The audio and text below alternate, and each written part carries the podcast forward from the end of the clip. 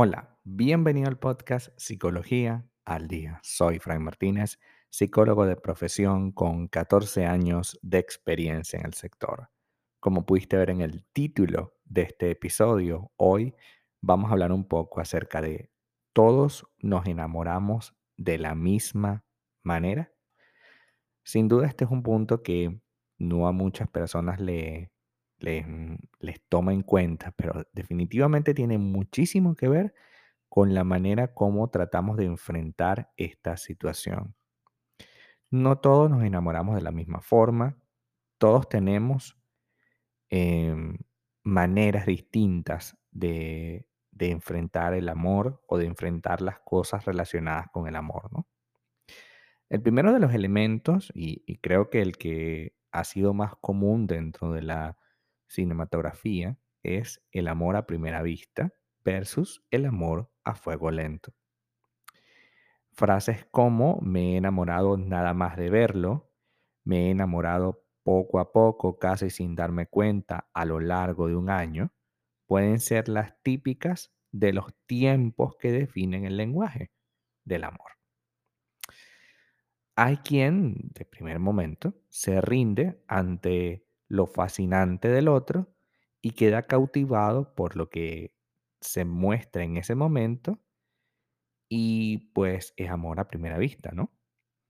Otros, en cambio, necesitan que mm, pase el tiempo, que todo vaya más despacio.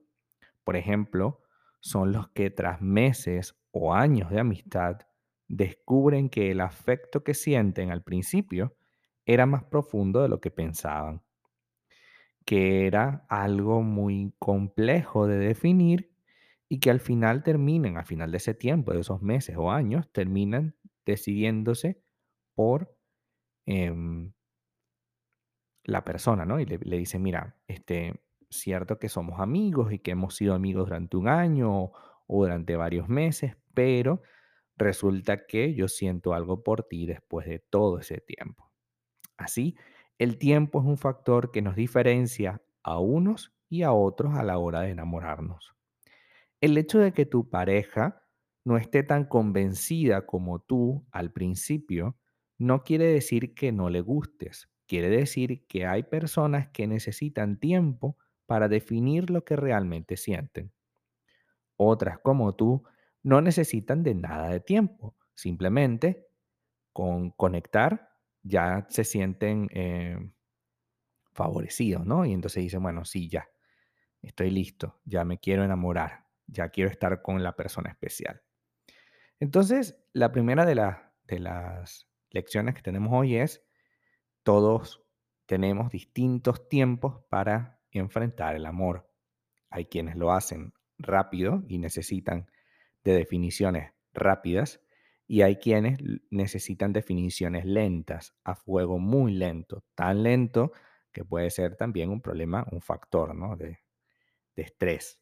Así que vamos a tener eso en cuenta a la hora de construir una relación de pareja, porque a veces, si no lo tenemos en cuenta, podemos caer en el tema de estar precipitándonos o ser muy impulsivos.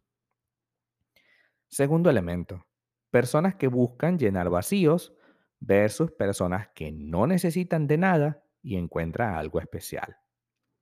Hay quien en materia de amor anda como un explorador en búsqueda de alguien muy concreto. Son perfiles de, con grandes carencias tanto de autoestima como de autoconcepto. Estas personas ansían, desean, necesitan dar con quien pueda reforzar y nutrir cada uno de sus vacíos personales. Buscan almas gemelas que se conviertan en su otra mitad, víctimas y al fin y al cabo de personas que probablemente puedan ser manipuladoras.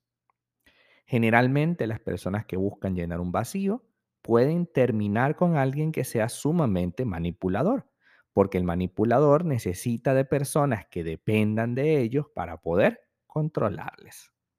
Cuidado cuando creemos que nuestra pareja va a llenar nuestros vacíos. Cuidado cuando creemos que nuestra pareja eh, es un ser incompleto hasta que nos encuentra, porque es una visión un poco extraña Y aquí, a diferencia del primer elemento, aquí sí es importante que estemos conscientes que esa forma de buscar el amor no es precisamente la más sana. Ansiar a alguien para que me complete es creer que lo que no tengo es lo que me va a salvar. Y como le he comentado a muchos de mis pacientes a lo largo de estos años trabajando en consulta, no podemos ir por la vida creyendo que algo que no tenemos es lo que nos va a salvar. Eso es una completa falsedad. Tú tienes que ser salvado por ti mismo. No podemos esperar a que otra persona nos salve. Ahí va a empezar siempre los mayores problemas que tengamos en una relación de pareja.